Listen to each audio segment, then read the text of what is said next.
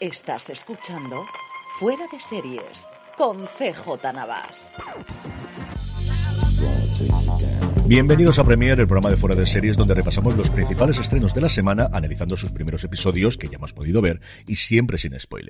Hoy vamos a hablar de Un cuento perfecto, la serie de Netflix, la segunda temporada de Good Omens, de Buenos Presagios en Prime Video, la decimoprimera ya de Futurama después de esas dos cancelaciones en Disney Plus, de Architect, la nueva serie que nos trae Filming y además en la parte final del programa recuperaremos un plan de estrenos recientes que en esta ocasión serán dos docuseries deportivas. Yo soy CJ Navas y para dar cuenta de todo este menú me acompaña Juan Francisco Bellón. Juan, ¿cómo estamos? Muy buenas, pues, pues aquí con ganas de hablar de muchas series que estábamos aquí, que se nos acumulaban y no, no nos da la vida para hablar tanto de ellas. Empecemos hablando de eso, que esto es un experimento, porque como no hay que hacer los experimentos, hay que hacerlos en verano. Ahora que tenemos aquí, pues los lanzamos las otros y así vemos si lo hacemos. La idea es, como os ha contado Juan, hacer un poquito de repaso de todas las series que se estrenan, especialmente durante el fin de semana. Algunas como de Architect, evidentemente se estrenó el martes de filming, que ya conocemos todos y conocéis todos nuestros oyentes, pero que al final no nos da tiempo, que no creemos que nos dé suficiente para poder hacer un razones para ver o un review y al final, por resumirlos de alguna forma, eh, aprovechando además que las cadenas nos han permitido ver adelantadamente estos episodios y, hombre, pues nos apetece hablar bastantes de ellos. De hecho, vamos a empezar con uno de ellos que Juan desde que la vio le gustó muchísimo, que es Un cuento perfecto, la adaptación de la novela de Elizabeth Benavent después del exitazo absoluto, absoluto de público, no tanto quizá de crítica, pero desde luego sí de público, que ha sido Valeria, una serie en la que tenemos para mí, desde luego, el gran atractivo de tener Ana Castillo y cuya sinopsis es la siguiente. Margot y David vienen de mundos diferentes, ella es heredera de un imperio hotelero, él tiene tres trabajos que para apenas llegar a final de mes, pero deberán ayudarse a recuperar el amor de sus vidas. Escuchamos el tráiler y volvemos enseguida para ver qué le ha parecido a Juan un cuento perfecto. Él es David. Y ella es Margot. Y lo que pasa en esta historia es que mm, ambos nos ayudamos a superar a nuestros ex. No puedo seguir con alguien que se empeña en vivir como si fuera un crío. Ven, túmate aquí. Túmate aquí cuando te piden cita. No puede tener un ataque de pánico el día de su boda. Nos damos como trucos para recuperarle. Celos, un poco. Yo quiero volver con Idoya. Y yo con Filipo. Solo pido una cosa. No nos mintamos porque eso sí que lo jodería todo. ¿Trato? ¿Por dónde empezamos? Bueno, igual que te peines. Tienes cara de no haber cagado en tu vida, Margot. Y dejar de decir tronca también. Al final lo que pasa es que no puedo dejar de pensar en ella. En los planes que quiero hacer con él y en que... David, te voy a decir la verdad. ¿Te lo vas a comprar o lo tocas solo por vicio? ¿Ya has liado ya con el camarero o qué? Vale, es, pero no es. Vale, o sea, es completamente involuntario, te lo juro.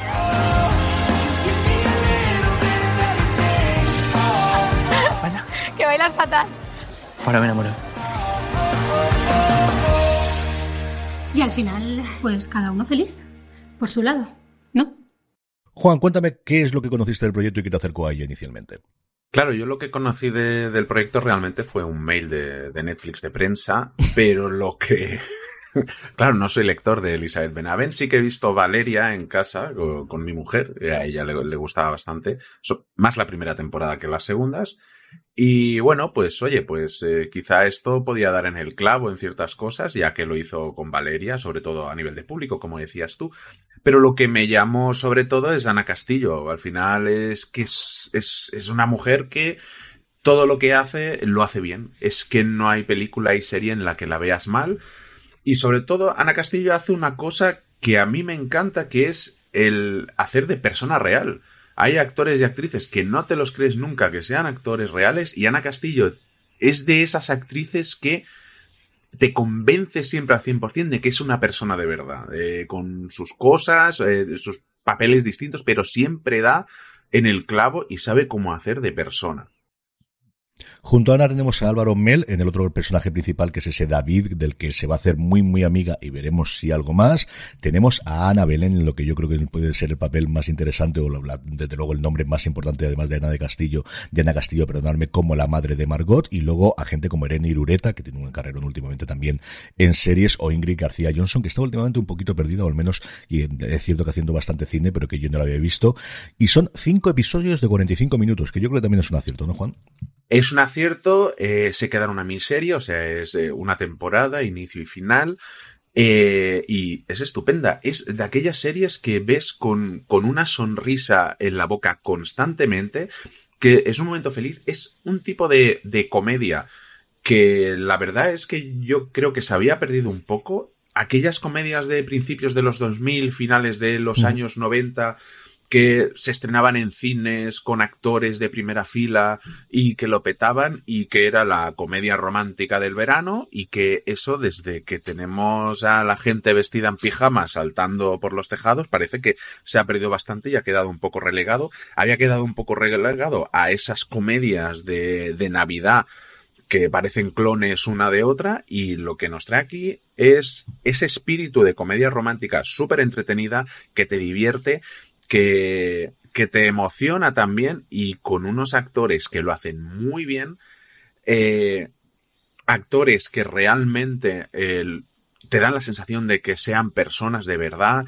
de la manera en la que hablan, los diálogos, lo que sienten y todo que no deja de tener los clichés que tenían eh, aquellas películas románticas, aquellos eh, exitazos musicales que van sonando. O sea, la serie para mí es redonda. Lo único que me indigna demasiado es el que empieza la, la serie, que es el novio, el que hace de novio de, de Ana Castillo, que es, que es eh, Mario Hermito, que hace de Filipo, que es insultantemente guapo, CJ, es un tío que te dan ganas de llorar de lo guapo que es. Yo no, no, no, no puede ser que saquen a esta. El casting de las series de Netflix en esa parte nunca lo han hecho mal. Nunca lo han hecho absolutamente mal. Y de hecho, yo creo que todas las comedias románticas, tanto en series como en cine, quien está recuperando en Netflix. Como dices tú, mm. ese proyecto, de, llevamos hablando mucho tiempo, ¿no? Los proyectos de 30, 60 millones de dólares en el que cabría normalmente una comedia romántica con uno, dos, tres nombres importantes, cada vez es más complicado verlos en las salas de cine, o al menos como estén directamente para cine. Y es Netflix, es cierto que quizá menos conocido, se le hace menos pero luego miras los rankings y miras los top 10 y siempre tienes series románticas. Igual que tienes también esta cosa de últimamente erótico soft que tienes sobre todo en la parte de series, que cuando estrenan una va directamente al top 10, por no decirte al 1. La parte de comedia romántica son los últimos 4 o 5 años les ha funcionado también muy bien a la plataforma.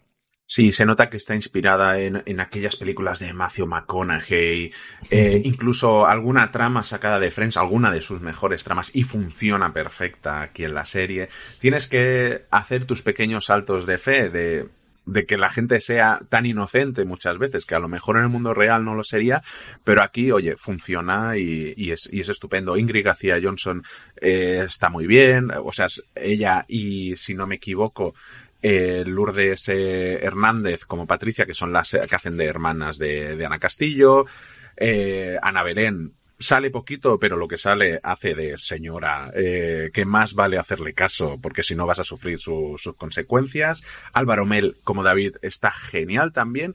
Y es de aquellas series que es que lo único que tienes ganas es de, por favor, que, que nadie los separe, que estén juntitos y, y, y, que no los separe nadie estos dos personajes. Y, y ganas de seguir viendo y que, y que te quedas con ganas de que, y, y después qué pasa.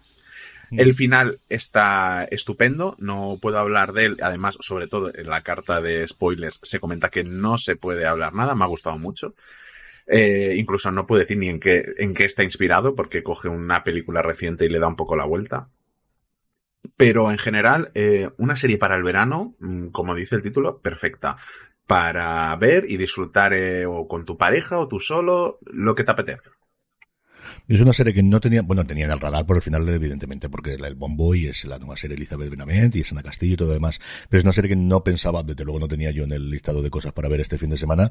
Pero entre el tráiler que hemos escuchado antes y lo que me has comentado tú, desde luego, y yo además creo que es una serie que le puede gustar mucho a mi mujer. ¿Las crías qué tal? ¿Cómo de adulta tiene que ser la serie para poder verla con mis crías de 12 años?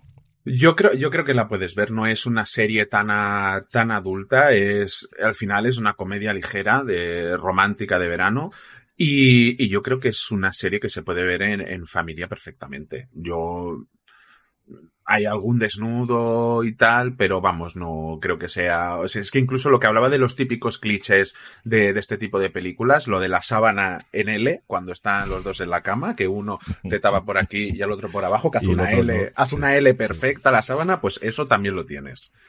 Sí, sí, esas de, para, para hombre y mujer, eh, sí, totalmente diferenciadas, son realmente maravillosas. Juan, concluye con a quién recomendaremos la serie y vamos con la siguiente, si te parece.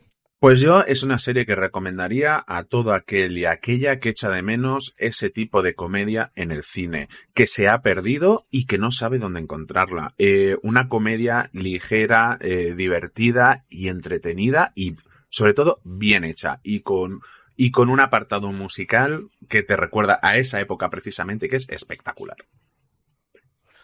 Muy bien, pues seguimos adelante si te parece. Pues sí, seguimos con eh, la segunda temporada de Good Omens, Buenos Presagios, eh, que llega eh, este mismo también, el 28 de, de julio, a, lo hace a Prime Video, y nos cuenta, eh, bueno, ya vimos la primera temporada, que era a Cira, el, el ángel Azirafel y el demonio Crowley, que intentaban eh, a- parar el apocalipsis, el, Armagedón, con la, esa, eh, con esa llegada del anticristo a, la Tierra. Y la sinopsis de la nueva temporada dice, dice así. La nueva temporada explorará tramas que van más allá del material original para dar luz a esta peculiar amistad entre Azirafel, un ángel quisquilloso y comerciante de libros raros, y el demonio de vida acelerada Crowley. Después de haber estado en la Tierra desde el principio y con el apocalipsis frustrado, Azirafel y Crowley vuelven a una vida tranquila entre los mortales en el Soho londinense cuando un mensajero inesperado se presenta con un misterio sorprendente. Vamos a escuchar ahora el tráiler y seguimos comentando de ella. He vuelto. Ya me doy cuenta. Nos ha llegado un rumor al infierno. Algo pasa arriba. ¿Arriba dónde? Arriba del todo. El arcángel Gabriel ha desaparecido. Se ha ido a la tierra. Hola, hola, buenas. Buenos días, agente. Exacto. Soy un ser humano, policía. ¿Has encontrado a Gabriel? En la librería no está. Solo está Ana Cirafel El traidor. y su amigo el gruñón, el señor Crowley. El demonio. Oh, supongo que por eso es tan gruñón. Crowley, tengo que hablarte de un asunto urgente. Ah, cla- claro, su ayudante. Buenas. ¡Ah, Gabriel! ¿Qué hace este aquí? No lo sé. ¿Qué le ha pasado? No lo sé. ¿Por qué has venido a mi librería? ¿Sabes lo que es cuando no sabes nada de nada, pero aún así estás totalmente convencido de que todo iría mejor si estuvieses cerca de una persona en concreto? No, desde luego que no. Está en apuros. Tiene que quedarse aquí, escondido del cielo, del infierno. Tenemos que trabajar juntos. ¿Juntos? Mientras averiguamos qué está pasando. He escuchado ya su, su tráiler. ¿Qué, ¿Qué nos cuentas, CJ? Pues sí, hemos podido ver los cinco de los seis episodios que componen esta temporada y a mí me tienen dentro desde el principio por varias razones. Primero porque la novela original de Pratchett y de Gaiman es una de mis novelas favoritas de siempre. Yo recuerdo incluso en la versión eh, traducida, que entonces leía todos los libros traducidos español, de Morirme de risa. Pratchett es uno de los escritores que siempre me ha marcado. Gaiman me marcó mucho en su momento Sandman, pero desde luego si tuviese que elegir al final uno de los dos, Pratchett me parece un sencillo genio, ya no solo por, por los chistes y por la cantidad de libros, sino porque las historias están muy bien contadas. Cuando tú lees los libros de Pratchett y muchas veces te quedas solamente en, la risa, porque es cierto de que es de, de dejar el libro por momentos, de, de que no puedes parar de reír, pero es que las tramas están tremendamente bien montadas. Tenía muchas ganas de ver la adaptación de la primera temporada, yo creo que estuvo bastante, bastante bien, Gaiman ya se estaba viendo que cogía el ritmo, y aquí, por todo lo que sabemos y lo que contamos, es, es conocido, porque Gaiman lo ha contado, que Pratchett, antes de fallecer, una de las últimas conversaciones que tuvo con Gaiman, le dijo,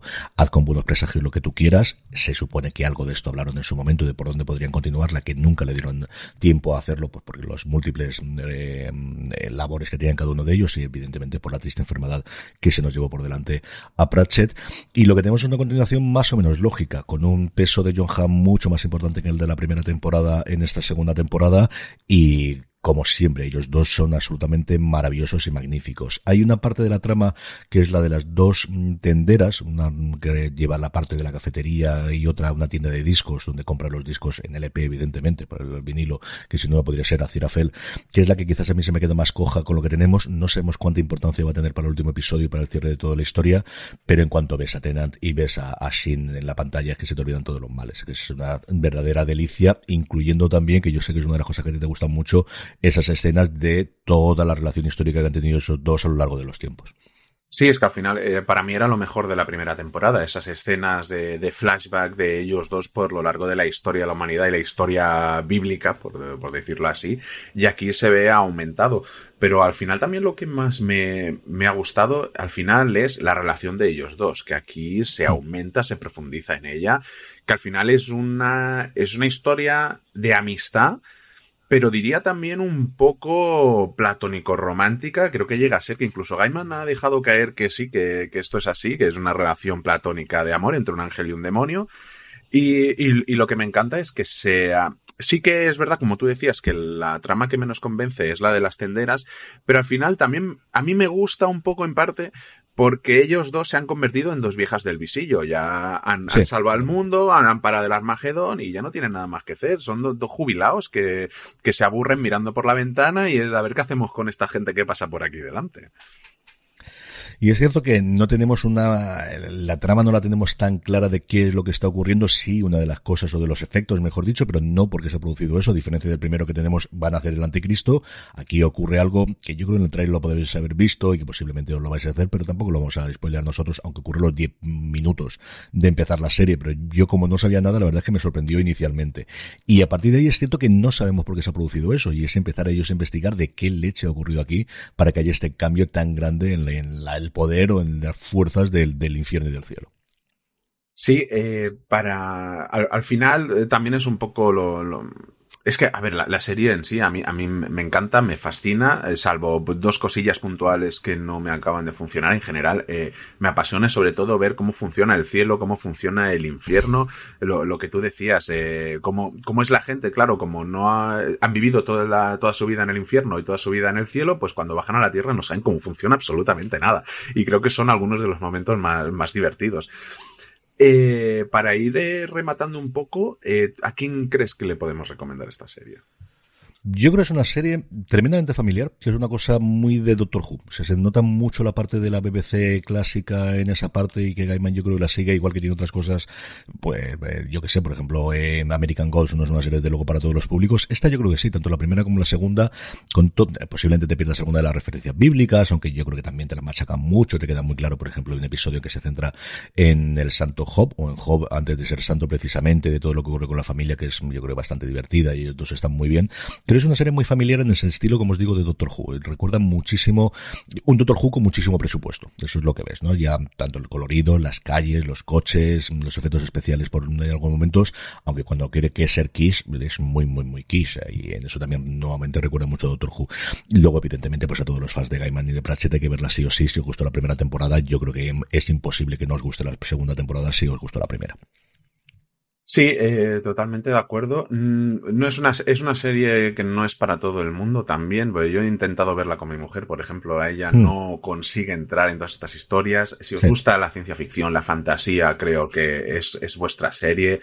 Eh, ellos son unos cachondos, eh, David Tennant se lo pasa en grande, es que se nota, se nota cuando se lo pasa bien y se ríe.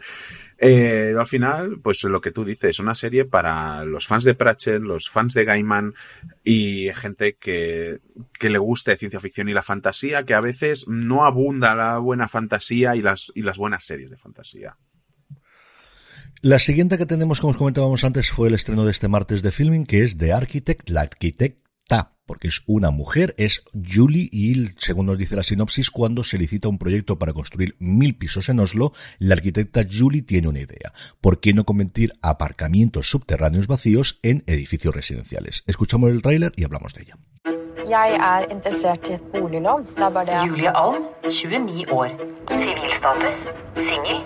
Barn null. Formue null. Du kvalifiserer fortsatt ikke til noen av våre boliglån. Juan, tú has podido ver la serie completa si no estoy yo equivocado y lo que tenemos fundamentalmente es una de las series que venía con el marchamo de ser la segunda gran ganadora después de las buenas madres de la pasada Berlinare, la primera vez que en el Festival de Berlín se daba premios para series.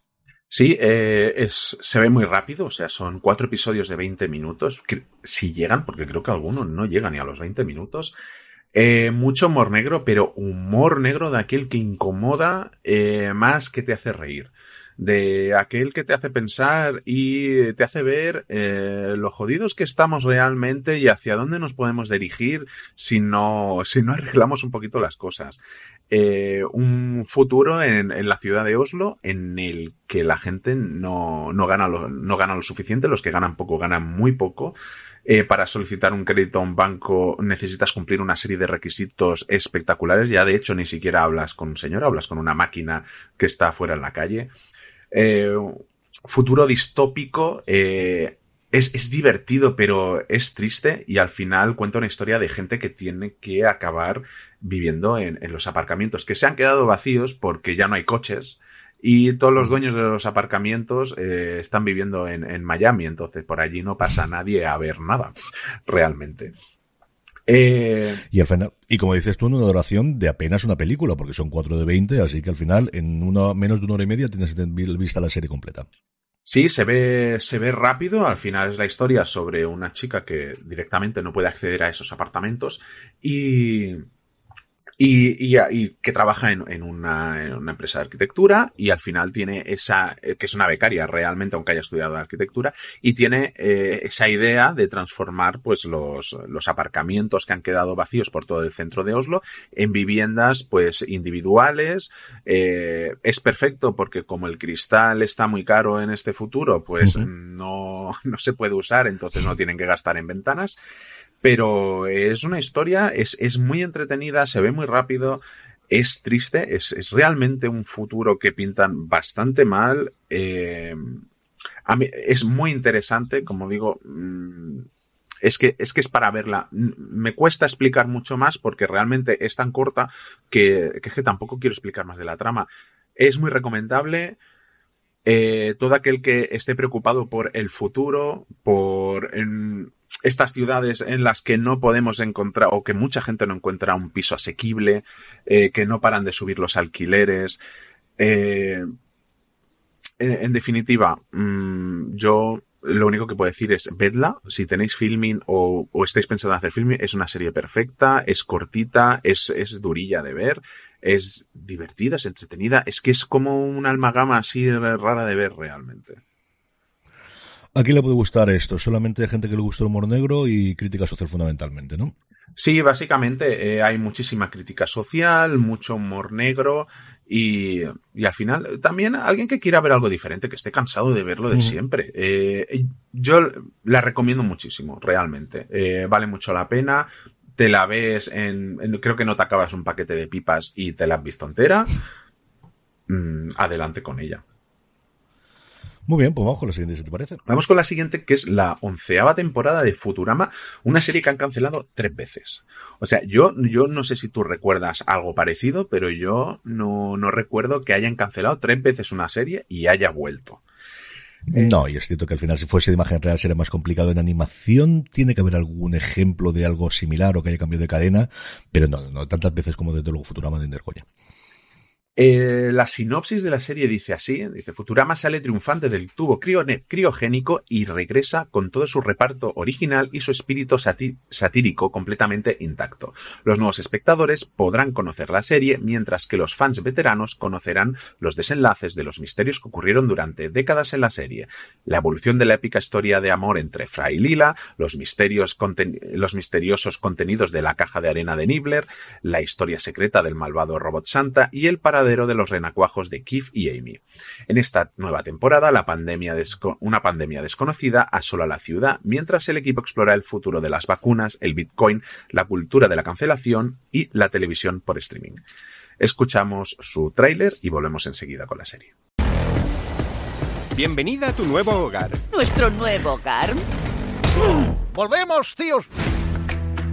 Dentro de dos segundos colisionarás contra tu destino.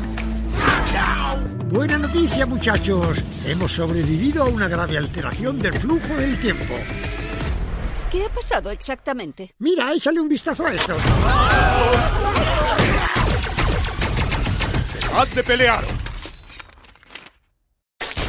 Vale, terminé. ¡A la nave! Un nuevo virus se ha propagado. He desarrollado un test para saber quién tiene el virus. Se introduce este pequeño hisopo en la nariz. Parece divertido. Lo haré con gusto cientos de veces. La criptocomarca es una zona sin ley. Oye, ¿te interesa un trabajo? Frey, ¿por qué no usas cinturón? Así evitas quedar con el culo al aire. Lo siento, tío. Soy culo plano.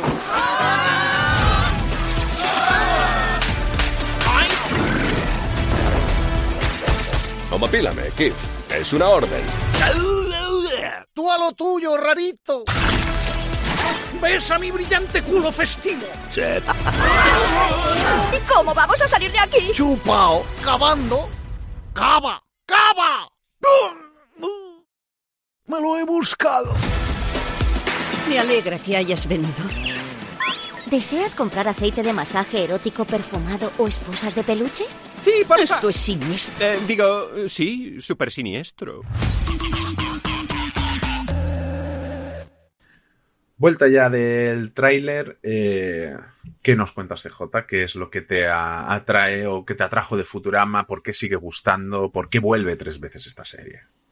Porque al final ocurre igual que con las grandes series de animación, y aquí no solamente voy a hablar Los Simpson, evidentemente, por ser la otra gran serie de, creada por, por Matt Groening, sino cosas como, por ejemplo, que yo he visto recientemente Bob's Burger o cualquiera de las otras animaciones que tiene tradicionalmente la Fox en abierto, o Adult Swim, o cualquiera de las otras, porque ya tiene una maquinaria muy bien engrasada. Tendrás episodios que te gusten más o menos, tendrás mm, eh, momentos en los que te rías más o menos, pero sobre todo lo que tienes es, igual que en las grandes sitcoms, tienes un conjunto de personajes que son tu familia y los que quieres volver una y otra vez sea porque te gustan las variedades que diga, que diga Bender, sea porque te gusta, como decías tú, esa relación de amor entre Fry y Lila y te gusten ellos personajes o alguno de los secundarios, o sea por esa otra cosa que también tiene desde luego Futurama, que es estar pegada a la actualidad dentro de un orden. Tampoco estamos hablando de South Park, de hacemos un episodio en dos semanas y podemos contar lo que ocurrió hace dos semanas, pero sí lo tenemos. El primer episodio se centra sobre todo en el mundo del streaming y es una meta referencia a la propia resucitación, a la propia forma de resucitarse que ha tenido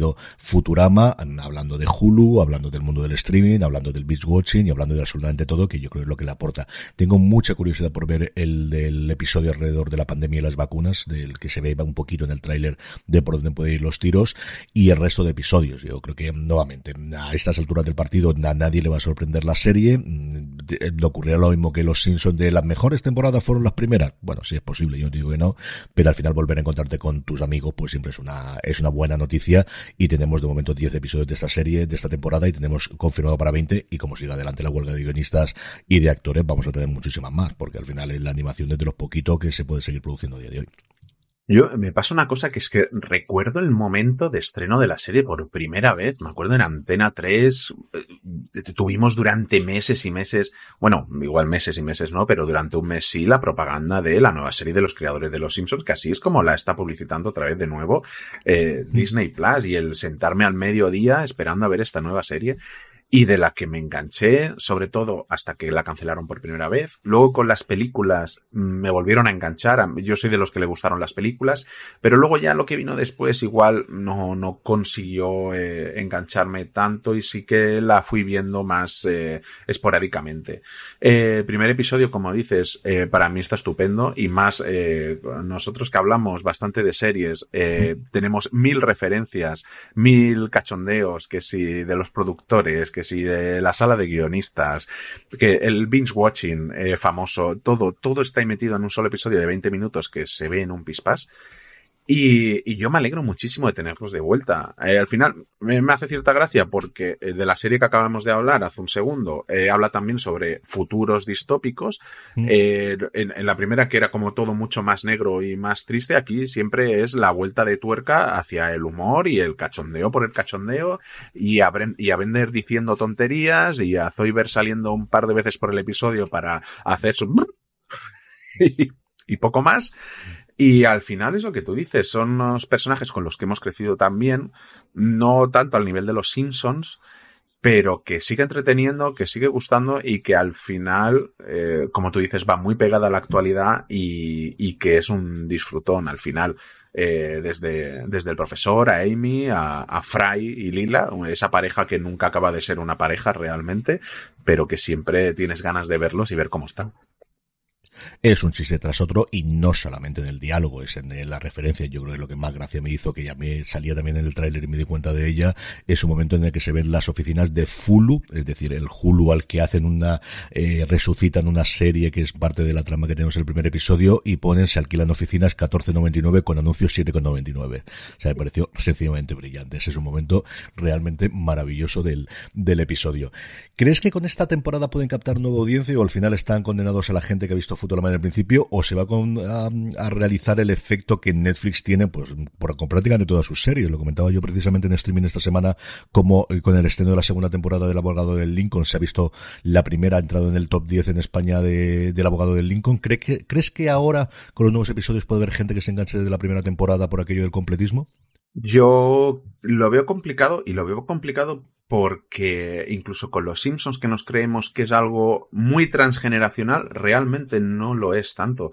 Hablas con gente joven y esa gente no ha visto los Simpsons, no, no, no sabe de las, las bromas, los memes de los Simpsons, no sabe de qué le estás hablando. Creo que es algo que nos ha dado la sensación que se ha quedado muy transgeneracional y que ha traspasado barreras, pero que realmente no. La gente recuerda sobre todo las primeras temporadas de los Simpsons que fueron las mejores y la, y los que seguimos en enganchados después, creo que cada vez fuimos menos gente. Y con Futurama creo que es más de nicho todavía y me da la sensación de que puede funcionar relativamente bien, pero me costaría creer que esto va a enganchar a, a gente de nuevas generaciones realmente. Yo creo que los Simpsons están en una posición similar a la que puede estar, yo que sé, Mickey Mouse y con todos los perdones y con todas las, y posiblemente esté diciendo una, una herejía o, o, esos grandes personajes, en el que al final es algo que está tan en la cultura. Claro, es que hay gente que ha nacido y no que ha nacido, hay gente que ha tenido hijos mm, que ellos ya nacieron y ya existían los Simpsons. Es que mm, el, el, son muchísimos años. Y son personajes están ahí y, y, son los memes y es el hablar de esos personajes y son personajes icónicos más allá, ya no te digo de la ruptura de los primeros años, sino desde luego de ver todos los episodios. Futurama siempre está en ese escalón de abajo, de, de tener esa parte más de, fanáticos, de mucha más locura todavía de lo que tenía los Simpsons a mi modo de ver, aunque por el momento los Simpsons desde luego se lo va a la cabeza. No lo sé, yo igual, sobre todo porque son menos temporadas y porque ha estado más tiempo perdida, igual sí que le permite, sobre todo con el verano por en medio, a gente que en su momento no te digo de ver todas las temporadas, pero sé lo mejor de recuperar algunos de los episodios clásicos y ponerse al día o volver a verlo, incluso las películas. Yo eso sí que creo que a Disney Plus le puede funcionar. Mm, te diría, cuando lo sepamos no lo dirán, pero como no vamos a tener datos de audiencia ni cosas similares, pues tampoco lo vamos a saber. Así que no hay mucho más. Estos son los cuatro estrenos grandes que teníamos de esta semana, pero como vamos a querer hacer o queremos hacer en Premiere, aprovechamos también para no solamente estrenos de esta semana, sino cosas que se han estrenado recientemente en plataformas o no tan recientemente y que queremos recomendar o que queremos sacar un poquito a la palestra. Esta semana lo hemos hecho con dos docuseries, lo vamos a hacer con dos docuseries, que yo creo que es una cosa que vamos a tocar bastante en esta sección, porque al final, tanto Juan como yo solemos ver muchas series documentales y que al final no tienen tanta cabida o que normalmente no nombramos tanto, no analizamos tanto en un razones para ver o en un review. Una de ellas, una cosa que Juan descubrió hace como cuatro horas y que ya se cargó entera, que se llama El Rey de los Coleccionistas, Golden Auctions, cuyo tráiler vamos a escuchar. The collectibles world can take you anywhere at the drop of a hat. I've been in this business since I was a little kid, and I'm motivated by three things competition, ego, and money. My job is to work for you. Rock, paper, scissors. People love doing business with me. Golden Auctions is the world's largest collectible marketplace. We find the greatest collectibles in the world. What do you think? Wow. Somebody in Japan, Australia, the United States, they can all be bidding against each other for a rare collectible. This is beyond rare. Hidden treasure exists out there that you couldn't possibly imagine. It could be $500,000, $600,000. Wow. You haven't seen anything yet. This is the original Apple One computer. The actual Jackie Robinson jersey. When Ken puts a task on you to get something done, you got to get it done. We're literally talking hundreds of thousands of dollars. Awesome. What can you offer us right now? $1 million cash up front right now. If I can't make this successful, one of my competitors will. You either got to say yes or no. Oh my God. I expect it to break the record for the most valuable sports item ever sold. Where that clock is ticking down, and if they don't get their bid in before it hits zero, they will never get the chance to own it. Here we go. We never know what the end result's going to be. Oh, oh, here it is. And I'm telling you, it's got to be off the hook. The only question is, how high will it go?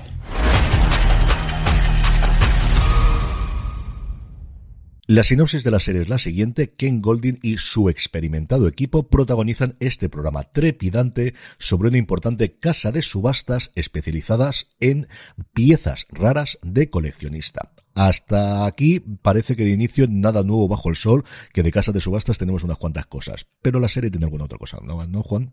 Esto es la respuesta a todo aquel que estaba enganchado a aquellos docu-realities, programas de empeños a lo bestia, de no lo sé, Rick, pero parece falso, y toda esta almagama que yo tenía la sensación de que, aunque podía haber ido a más, fue a menos, porque luego pasamos de las casas de subasta, ay, de las, de las casas de empeños, pasamos a eh, vamos a abrir los trasteros que no han pagado, luego pasamos a, abrir los containers que no se han pagado, luego a ver eh, las casas medio abandonadas, a ver qué hay en el desván mugriento, a ver qué encontramos, y es que ya solo le faltaba mirar debajo de los puentes. Y creo que esto es la respuesta a aquella gente que quería más, quería más de, de, cuando llevaban algo de peso a esos programas, ¿no? Algo que impresionaba. Pues esta es la respuesta. Aquí no hay nada barato. Aquí todo lo que hay es espectacular. Si te gusta el deporte, tienen las piezas de coleccionista más espectaculares que si la camiseta de Messi con la que jugó y, le y, luego provocó al Real Madrid enseñándole toda su eh, la camiseta y enseñándosela a la grada. Que si la camiseta que llevó Michael Jordan. Eh, que las camisetas y zapatillas de todo, de todo el Dream Team en Barcelona no, 92 es que es espectacular. Pero luego, además, eh, cosas que yo alucino porque no sabía ni que existían, como un reloj de Apple, un Apple Watch de los años 80 que, que funcionaba con un disquete para pasarle los datos al Mac. Es espectacular. O sea, la serie es lo que no te imaginabas que existía, está en la serie. Y cada final de episodio te deja con ganas de seguir, porque además se queda en el momento justo en el que van a hacer millones y millones de dólares. Ahí es donde se queda siempre. La serie está renovada ya por una segunda temporada, se ve de un vistazo, son nada, seis episodios eh, rapiditos para poder ver, está como os digo renovadísima para una segunda que yo creo que estaban grabando ya eh, o empezando a grabar cuando la teníamos. Tenemos a un montón de personajes secundarios que son toda la gente empleada en este Golden Auctions, porque además ellos tienen una página web donde se hacen todas estas ventas, una especie de canal de televisión donde van haciendo la cuenta atrás con una presentadora que sale varias veces y que además en un par de episodios deja de ser presentadora para ir a esos sitios a buscar nuevas eh, joyas. Tenemos a Ken Goldin, el fundador de la compañía eh, Front and Center que dirían los americanos, es decir, en primera persona haciendo las negociaciones más importantes y la que para mí es la MVP de la, de la serie, que es su hija, que mm, además desde el principio que la conoces a después, sobre todo en ese viaje a Puerto Rico, dices, esta tía tiene madera de ser lo que es su padre. A mí me ha encantado ella. Se, nota que es una trama un poco metida con, calzador, pero al final. Realmente, esto no deja de ser una cosa producida. O sea, eso está más claro que la. Pero al final funciona muy bien eh, la chica que. No, no, yo quiero trabajar aquí, pero no te quiero de jefe tocándome las narices. Yo necesito un proyecto propio y tal. Eh, todo lo que enseña la serie es espectacular. O sea, yo te lo digo ya, yo no sabía que existían maletines con sobres de cromo sellados que valen 20 mil dólares la caja de maletines con sobres, con, con cromos. Es que me tiene, me tiene flipado. Es que, primero que aquí no sé ni dónde se compran. Seguramente tienes que pedirlos a Estados Unidos, pero, o sea, una caja por la que pagas 20 mil dólares y abres un... ¿qué, trae? ¿10, 12 cromos como mucho? Sí, sí, es, es como si hicieses una apuesta. Yo lo conocía porque en, ahora ya no que ha subido los tipos de interés, pero hubo un resurgimiento de toda la parte del, del mundo de las trading cars americanas, de, de las estampitas, no vamos locos, de las estampas, de los cromos. Pero al final es cierto que en, que en cartas, que ellos tienen mucha tradición especialmente por béisbol, que se daba en su momento hasta por los chicles y tenemos desde principios de siglo prácticamente, pero en la época de los tipos de interés tirados, pues hubo una locura por eso, además con la, igual que con los cómics, con la graduación para ver cómo de bien está la, el cromo y en función de eso que tenga mayor precio o menor precio y todas esas locuras que estás diciendo tú de ya no cosas raras como ocurría en el Magic, que es lo que yo más controlo en su momento, que teníamos las raras en comunes y las comunes, sino de raras, ultra raras, ultra, ultra, ultra raras, ultra premium raras, ultra esas y los maletines esos en el cual hay un par de momentos en los que cantan tanto con Drake como con un par de invitados más, porque porque sale gente bastante famosa a lo largo del documental, que algunos lo habéis podido ver y escuchar en el, en el tráiler, eh, que hablan con, con eh, y que van viendo. Y no deja de ser pues eso de gente que tiene mucho dinero y que al final pues quiere apostar. O sea yo es que no le veo ninguna diferencia con la apuesta. Eso sí al final tienes un objeto físico que es pues la carta de Lewis Hamilton cuando era rookie en corriendo en Fórmula 1 no pues es una verdadera locura. Y, y firmada que resulta que eso se mete en un sobre de cromos y es la única que hay en todo el mundo pero a mí hay otra cosa que me tiene fascinado, que ya lo hemos comentado, y es el uniforme de los que trabajan para el señor Goldin. Yo lo siento mucho, pero, o sea, en Nueva Jersey solo hay garrulos que llevan el pelo como si se lo hubiera lamido una vaca. Es que parecen salidos todos de Jersey Shore. Es, es espectacular. Que a mí, a mí me viene, a mí me viene un señor de estos a pedirme que le dé algo para hacer negocios con ellos y lo primero que hago es cerrarle la puerta. Pero ellas visten muy bien. Ellas, tienen esa parte de ahí en medio.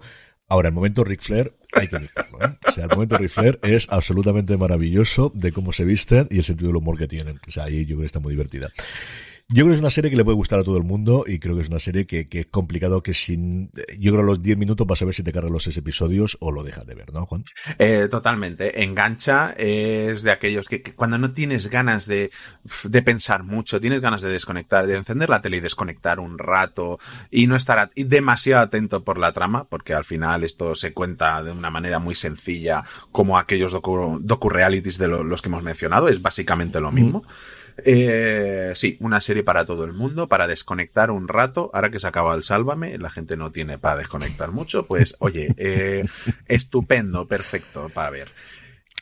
Yo lo escuché, escuché yo conocí que, existe el programa gracias a Leslie Gorberg, que hace todas las semanas, es una redactora de Hollywood Reporter que hace con Dan Fabre todas las semanas el TV Stop 5, eh, que es uno de mis programas de, cabecera que publican todos los viernes en Hollywood Reporter, y eh, hablaba porque ella es muy muy fan de, de, los Dodgers y del béisbol, y es cierto que de béisbol tenemos más, sobre todo la NBA. Si os gusta el béisbol, que va a ser una audiencia mucho más reducida, desde luego ahí tiene absolutas joyas y maravillas, pero sobre todo el baloncesto. O sea, si os gusta el baloncesto y el baloncesto de la NBA, hay dos o tres cosas de las que salen, especialmente el viaje a Puerto Rico y especialmente el viaje a Houston, que es absolutamente alucinante de, no creértelo. O sea, yo estaba absolutamente con la boca abierta y con los ojos abiertos y decir, no puede ser que, primero que esto exista, segundo que se conserve, que lo tenga alguien y que lo pueda ver en televisión. O sea, eso me, me volvió absolutamente loco. Es espectacular. Y vamos a acabar con otro docu-reality que a ti especialmente sé que te ha gustado mucho. Yo me he visto el primer episodio nada más, que es el Quarterback. Eh, una docuserie que sigue a los jugadores de la Liga de Fútbol America, Americano Patrick Mahomes, eh, Kirk Cousins y Marcus Mariota en el campo y en casa durante la temporada eh, de 2022-2023. Este tipo de docuseries de Netflix a las que se está habituando bastante y parece que le está funcionando muy bien últimamente, que hemos visto con la Fórmula 1, con el golf, si no me equivoco, y del cual vamos a pasar a escuchar eh, su tráiler y enseguida volvemos. Let's go upstairs now and read, okay? Why does the NFL have so many rules against hitting quarterbacks? The quarterback throwing a pass is wide open for dangerous hits. An injury to the quarterback can sink a team's entire season. Damn it! I'm gonna take you out here. No! Hell no. I'm good. This is about as close as they'll ever get to seeing what it's like to be a quarterback in this league. I dedicate my life to football. All day, all day. I love to compete. I love the relationships that come with that. I wouldn't trade it for anything in the world. He's four. He's down. Oh, I would have gotten up. Everybody sees the game days, but they don't see the day-to-day grind. Every season's a roller coaster. And you get one opportunity a week. Marcus will keep it and score. Let's go! It's really nice to get him away from football and spend time with our family. Oh my gosh, he made it the first try. How many did y'all make? I can do that one.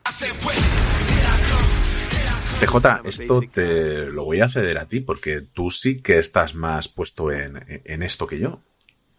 Pues como decías tú, esto es la continuación del éxito inesperado para ellos que fue Drive to Survive, que aquí se llama La emoción del Grand Prix, la serie documental que sigue todas las temporadas de Fórmula 1 y que fue un exitazo a nivel mundial, pero especialmente en Estados Unidos. Estados Unidos, gracias al éxito del documental, pasó de no tener ningún gran premio a que este año vaya a haber dos y la idea es que haya tres el año que viene de Fórmula 1 en la época de la pandemia. Hubo dos grandes fenómenos en cuanto a series documentales en Estados Unidos ese año, que fue, como todos sabemos, el documental sobre Michael Jordan de El último baile y luego el que la gente se puso al día con ese Fórmula 1 y cuenta eso, la parte de las historias personales más allá del resultado final, que era conocido en algunas ocasiones, no tanto Fórmula 1, pero ya te digo yo que todos los americanos que hayan visto saben cómo acabó la temporada pasada. Hemos tenido otros como el, comentabas tú, el de golf, hemos tenido el de tenis, recientemente el de, eh, también el de la, el del tour.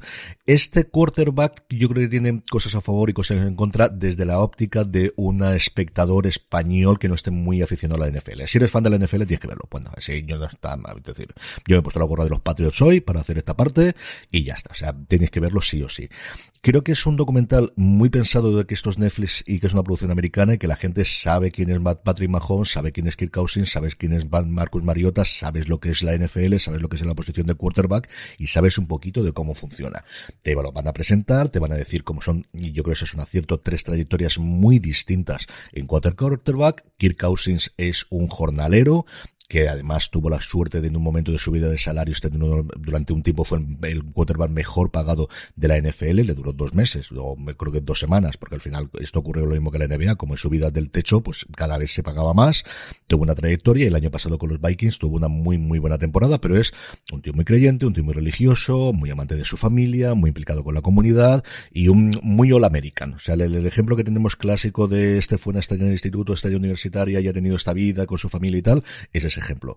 Marcus Mariota era una estrella en ciernes, fue elegido con el número 2 del draft y nunca llegó a explotar. Es alguien de esos que se quedó por el camino, no que desapareció de la, de la NFL, que es una cosa que ha ocurrido. Gente de 1, el 2 o el 5 del draft que de repente desaparece. Además, una liga en la cual los quarterbacks suelen durar un poquito más si no tienen lesiones, pero el resto de los jugadores es raro que lleguen a 10 temporadas. Y ya no te digo ya lo de Tom Brady de irse más de 20 temporadas. Eso es absolutamente loco, a diferencia, por ejemplo, de la NBA, que apenas que te cuides y siga jugando, puede jugar 15 o 20 años perfectamente. Y luego la gran estrella que es Patrick Mahomes, que es el que ha demostrado una vez tras otra vez que es el quarterback de los años 2020. Es el quarterback de actualidad, es el que levante en su momento a Joe Montana, o si queremos ir antes a Nasmath, o recientemente, evidentemente, a Tom Brady, que es alguien al que yo intento ver todas las jornadas jugar, porque es alguien que siempre te va a sorprender, que es cierto que tiene su equipo alrededor y que siempre ha tenido buenos receptores, que tiene sobre todo a, Travis Kelsey, que me parece uno de los, el, puntar absoluto y que sale varias veces a lo largo del documental, que es eh, un, receptor pero muy grandote y que es muy complicado de placar, en fin, al final es la gran superestrella a día de hoy, la cara visible de la NFL es Patrick Mahomes. Y el documental lo que va contando es la vida de ellos, el cómo han llegado a ese lugar, mm, cómo van a encontrar un hueco a día de hoy en la NFL, qué va a ocurrir en la siguiente temporada y luego en paralelo cómo ha ido evolucionando la temporada, que además tuvo signo muy distinto para los tres, incluido cambios de equipo en alguno de ellos. El mejor episodio para mi modo de ver es, creo recordar que es el tercer episodio, que es en el que hablan de la parte táctica.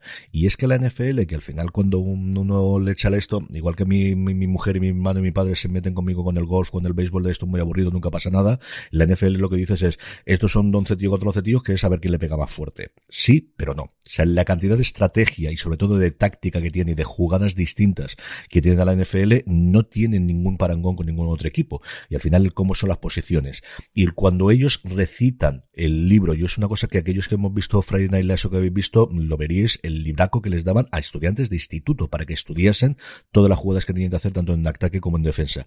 Es una cosa sencillamente espectacular el verlos estudiar. Ya no en el gimnasio, que está muy bien, y por ejemplo la parte de Mahomes que tiene un entrenador personal, la parte suya del, para ser el número uno tienes que esforzarte y la cantidad de esfuerzo que hace más allá de los entrenamientos obligatorios que hace él para cuidar su cuerpo y poder estar más todo tiempo. Pero la parte del estudio de las jugadas, el de poder repetir lo que le dice, porque al final el entrenador le dice al quarterback que está con el, con un audio por el micrófono cuál es la jugada que tienen que hacer a continuación, pero él no se lo puede repetir a sus compañeros. El único que lleva el audio dentro del casco integrado es el quarterback. Tienen que recordar eso y no hacer el teléfono roto para decírselo a todos los demás y hacer la jugada en ataque y en defensa. A mí me parece sencillamente apabullante.